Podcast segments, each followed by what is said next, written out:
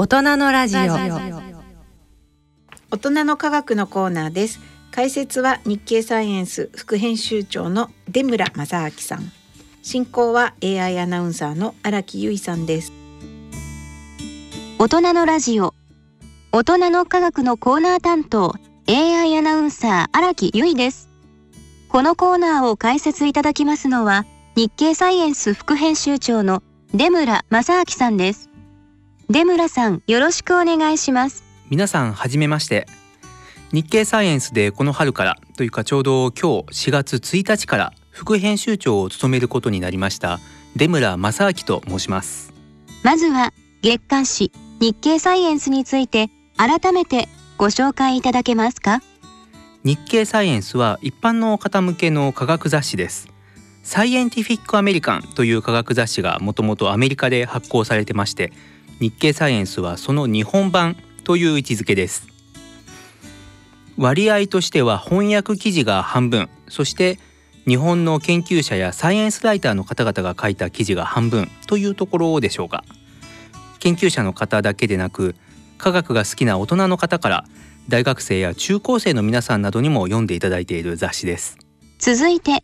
出村さんがどのようないきさつで日経サイエンスの編集部でお仕事をされておられるのかなどご自身の自己紹介をいただけますか？私はですねもともと大学時代に農学部でですね植物の研究をしてたんですね。でもちろんそのまま研究を続けるという選択肢もあったんですけれどもずっと昔からですね科学の読み物特に生き物とか生物学の話というのを書きたいなという思いがありましてそれで就活をして2014年に、えー、日本経済新聞社に入社しました。入社後はですね科学技術部という部署で新聞記者の仕事をしてきました。いろいろな大学の主にあのロボットとかですね IT あとあの人工知能 AI なんかのですね研究室にお邪魔させていただいていろいろ研究のお話を伺ったりとかあと文部科学省で国の科学政策に携わる人たちを取材したりですとかあと変わり種で言いますと変わり種というのかな。種子島でロケットの打ち上げを取材したということもあります。で2018年から日経サイエンス編集部での仕事も始めました。この頃からですねかねてから関心のあった生物学関係あと医療関係ですね医療とか感染症の分野を担当するようになりましてそうした中で2019年の新型コロナウイルス感染症の流行が始まって以降は自然とですね新型コロナに重きを置いて取材をするようになりました。これまでいろいろな科学に関する取材をされておられてお感じになられていることはありますか？科学の話題って普段あまり接することのない人も多いと思うんですけれども今逆に日々起こっているニュースに科学が関係していないってことってこのほとんどないくらいだと思うんですね。その最たるものはやはり新型コロナだと思います2019年の年末に突如現れたこの感染症に対してその病原体は何だろうとか病気の特徴は何だろうあとどうすれば予防できるのか治療できるのかっていうこの2年半近くの間にこの私たちの社会で問題になってきたことというのはそのまま科学のビッグクエスチョンなんですよね。その問題の答えを求めて世界中で大勢の研究者たちが実験や解析に取り組んできてその結果生まれたワクチンや治療薬が今度はまた社会で新型コロナから身を守るために活用されているわけです。先月私も3回目のワクチンを打ちました。それでですねこの分子遺伝学とかウイルス学とか免疫学とか聞いた途端に何かとても難しい学問の話をしているように思ってしまうんですけれどもそれってだから実は私たちの社会の一部分にもうなってるんですよね。だから科学って大事だよねというのはもちろん当たり前の話でそういう結論があの導き出せるんですけれども多分それだけではなくてですね科学という営みが社会の中に欠かせないものになっている以上科学にどんなルールがあってどんな性質のものなのかってことをですね科学に直接携わらない人もみんな知っていた方がいいんだと思うんですね。で例えば薬を開発する時の話なんかがあります。こうある薬がありまして試しに45人の人に飲んでもらったら病気が治りましたと。でそういうふうになってもですね科学的にはその薬に効果があることにはならないです。科学的に薬の効果を確かめるならもっと大勢の人を対象に臨床試験をしてその薬を飲んだグループと飲まなかったグループの間でどんな差があるかということを調べないといけません。それは普通の感覚からしたら周りくどいですしとても時間もかかるんですがそういうふうに丁寧に厳密に調べていくということが科学的なプロセスなんですね。するとこの科学ってどういうものなんだろうという一種の肌感覚のようなものをつかむ方法っておそらくいろいろあってその一つの方法が科学の読み物に触れる読み物を読むということなんだろうなと思っています。こう何かが解明されたとか何かが便利なものが開発されたとかそのそういういわゆるニュースの要約サマリーみたいな部分だけじゃなくてそれがどういう研究を経て見つかったんだろうとかもともとどんな背景があるんだろうとかそういうところまで含めてゆっくり知るとかゆっくり学ぶということがもっと大事なんじゃないかなと思いますそういう読み物をですね日経サイエンスでも届けていけたらなと思っていますそうした思いで取り組まれている日経サイエンスでの取材活動ですが、こちらの最新号の表紙では、いろいろな種類のスパイスの上に大きな唐辛子の写真が掲載されていますが、とても目立つデザインですね。ありがとうございます。今回の特集記事は辛いの科学というタイトルです。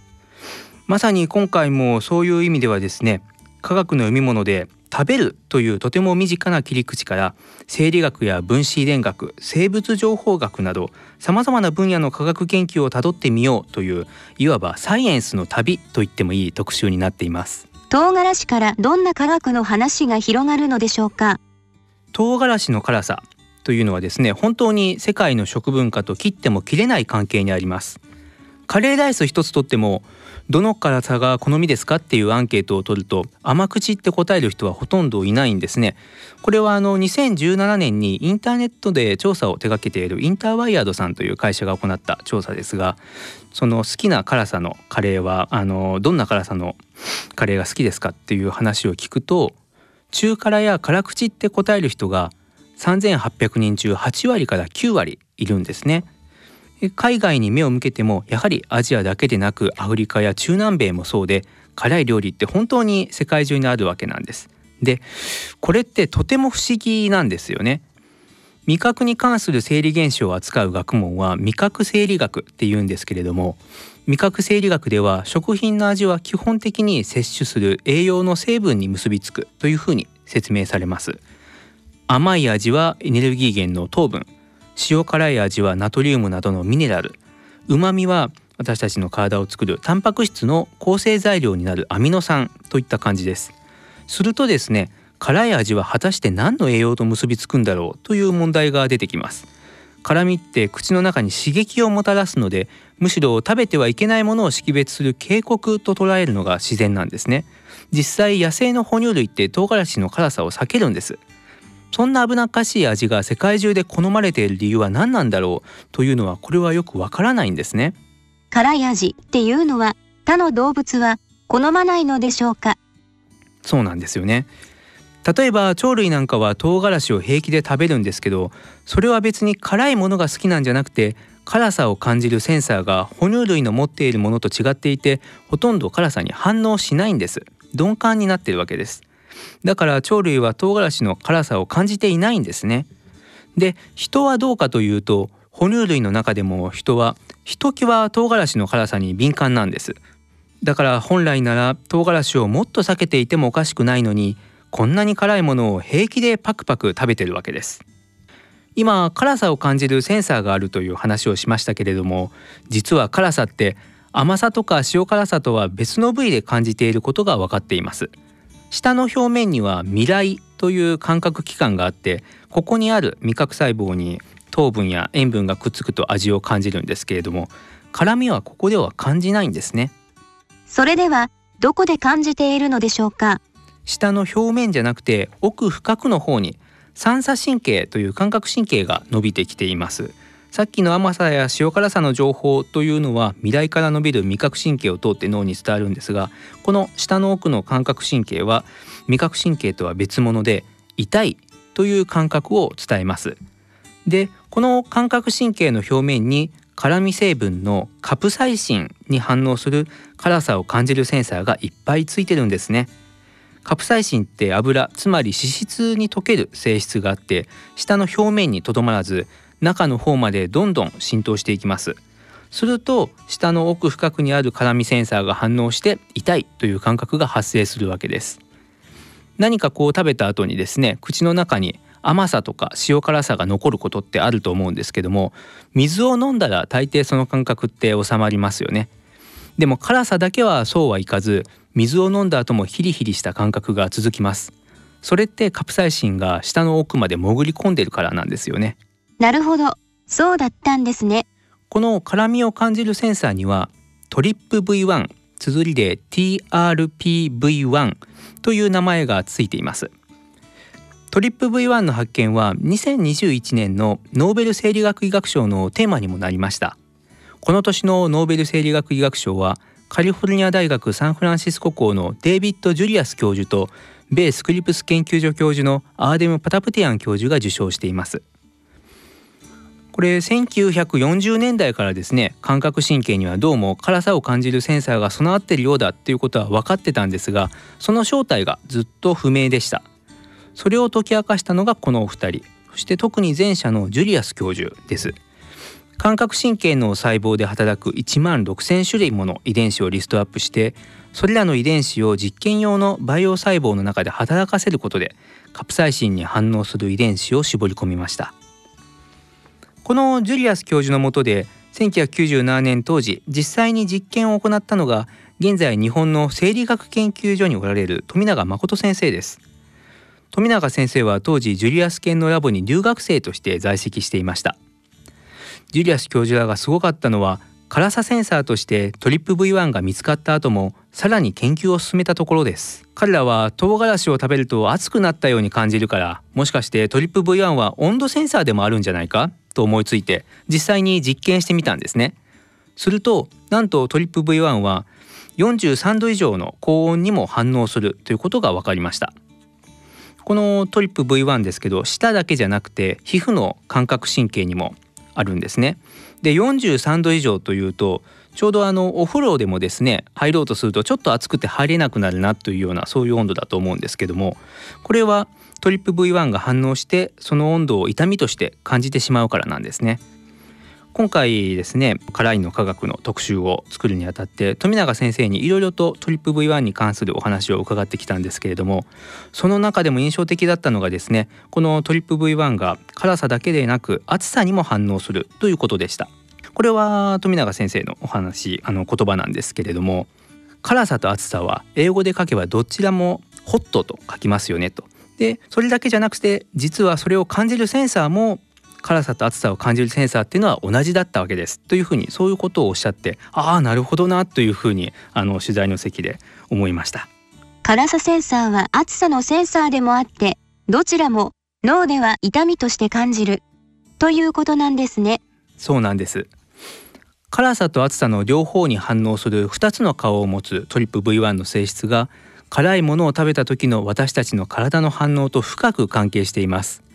例えば冷めたカレーより熱いカレーの方が辛く感じるのはまあ当たり前の感覚としてこうわかると思うんですけども。これもですね実はトリップ V1 が辛さと暑さの両方に反応するからなんですね。私もよく好きでインド料理店に行くんですけれどもセットのドリンクでラッシーがついてくるじゃないですか。あの甘い乳飲料のラッシーですね。あれもやっぱりトリップ V1 と関係しているわけです。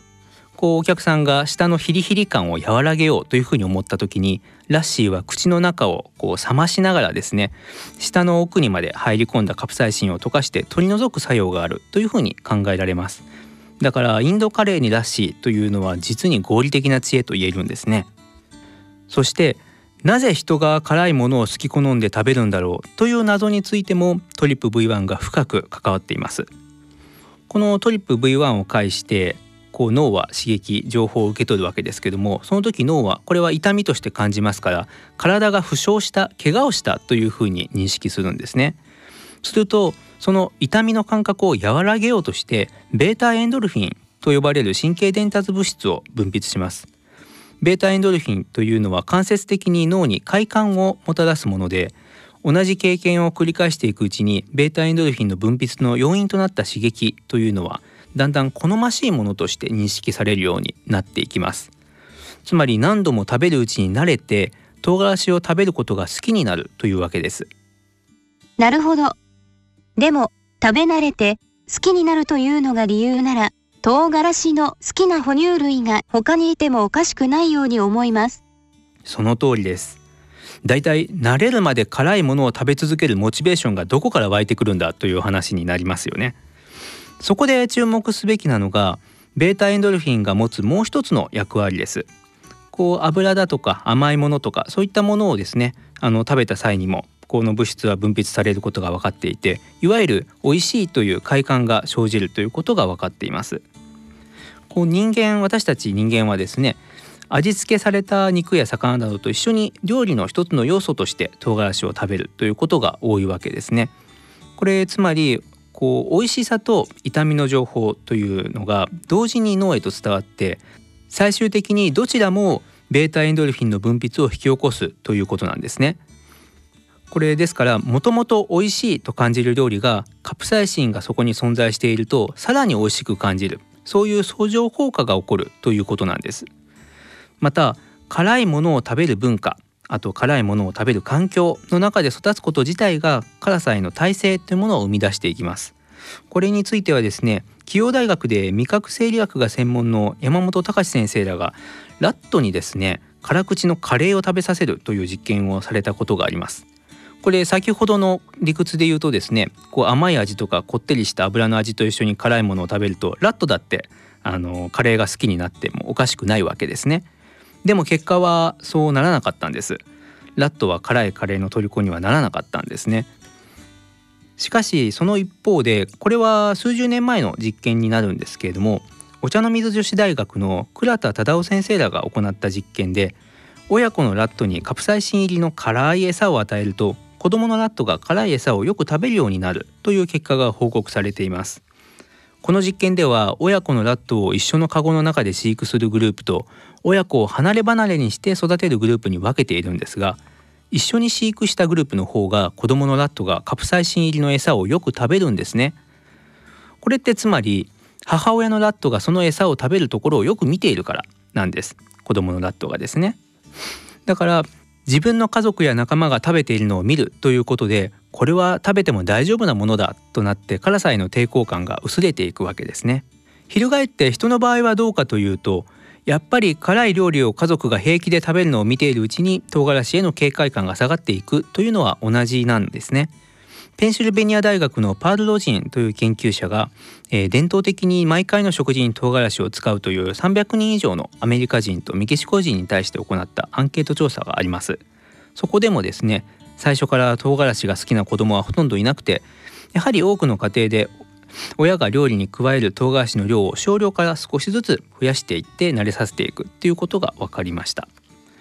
から以上ですねまとめるとこう世界中で唐辛子の刺激的な辛さが好まれるというこの現象とても不思議な現象なんですけどもこれっていうのは実はですねこう多様な食べ物に手を加えて自分たちで料理をしてそれを仲間と一緒に食べるという人という動物の特徴がよく現れた現象なんですね。ですからこう私たちが日々の料理にこうスパイスを効かせるというのはですねただこうお腹を満たすためというよりもそれ以上に心を満たすためなんだというふうに言えるのかもしれません。なるほど。ありがとうございました。さて今お話しいただいた辛いの科学の他にも5月号には様々な記事が載っていますね。そうですね例えば古代ギリシャの天文計算機アンティキテラの機械という記事が載っています。今から120年前の1900年のことなんですけれどもギリシャのアンティキテラ島という島の近海で海底に沈む紀元前1世紀の難破船から石灰化した謎の塊が見つかりました。この謎の塊はちょうど大判の辞書ぐらいのですね大きさで外にですね精巧な作りの歯車がちょっとだけ外に顔を出していたんですね。これはだから人工物だということは分かったんですけれども引き上げられた当初はその正体というのは全く不明でした。ところがその後の研究でこの謎の塊の中にもですね大量の歯車が組み込まれていてこれが日食や月食といった天文現象が起こる日付を予測する機械式の計算機であるということが分かってきました。特に近年になって機械工学の研究からその歯車機構の詳細が明らかになってきました。この歯車同士を巧妙につないで計算を行うという高度な仕組みがですねこの辞書サイズのこの箱の中に詰め込まれていたんですね。この想像をはるかに超える古代ギリシャの知恵が明らかになったという記事でですねこの歯車機構の詳細についてもイラストでじっくり解説していますので是非読んでいただければと思いますその他にもですね古代のエジプト人がどのような世界観を持っていたかを現代に残るマントヒヒというですねあの動物のミイラが残ってるんですね。このマントヒヒのミイラから解き明かすヒヒは太陽神ラーの使いという記事もあります。考古学に現代の霊長類学を組み合わせることでなぜ古代のエジプト人がこのヒヒという動物を崇拝していたのかというのを解き明かそうという研究の紹介です。このようにですね今月号はですねこういろんなこう研究まる学と今もあの霊長類学とか考古学とか機械工学とかって話を出しましたけども分野を横断していろいろな分野の研究が融合した科学を紹介する記事というのがたくさんあの今月号には入っています。こう同じ対象に対してですね見方や切り口を変えて分析していくことで立体的な姿が見えてくるというこの科学の面白さをですね是非今月号の記事を通じて楽しんでもらえたらと思います。次号6月号の日経サイエンスではどんな特集を予定していますか？来月の6月号の特集テーマは時間と空間です。時間や空間というのはですねそこにあるのが当たり前の存在で一切変わらない普遍のものとして扱われますしかし相対性理論では必ずしもそうではありません。実はですね時空は最初からそこにあるのではなくてより深い情報の構造から立ち現れてくるのかもしれないという考え方が出てきています。日本の研究者のインタビューなどを通じて量子力学と相対性理論量子情報科学を結ぶ最新の議論を紹介する特集です。ぜひお手に取っていただければと思います。ありがとうございました。このコーナーを解説いただきましたのは、日経サイエンス副編集長の出村正明さんでした。大人のラジオ。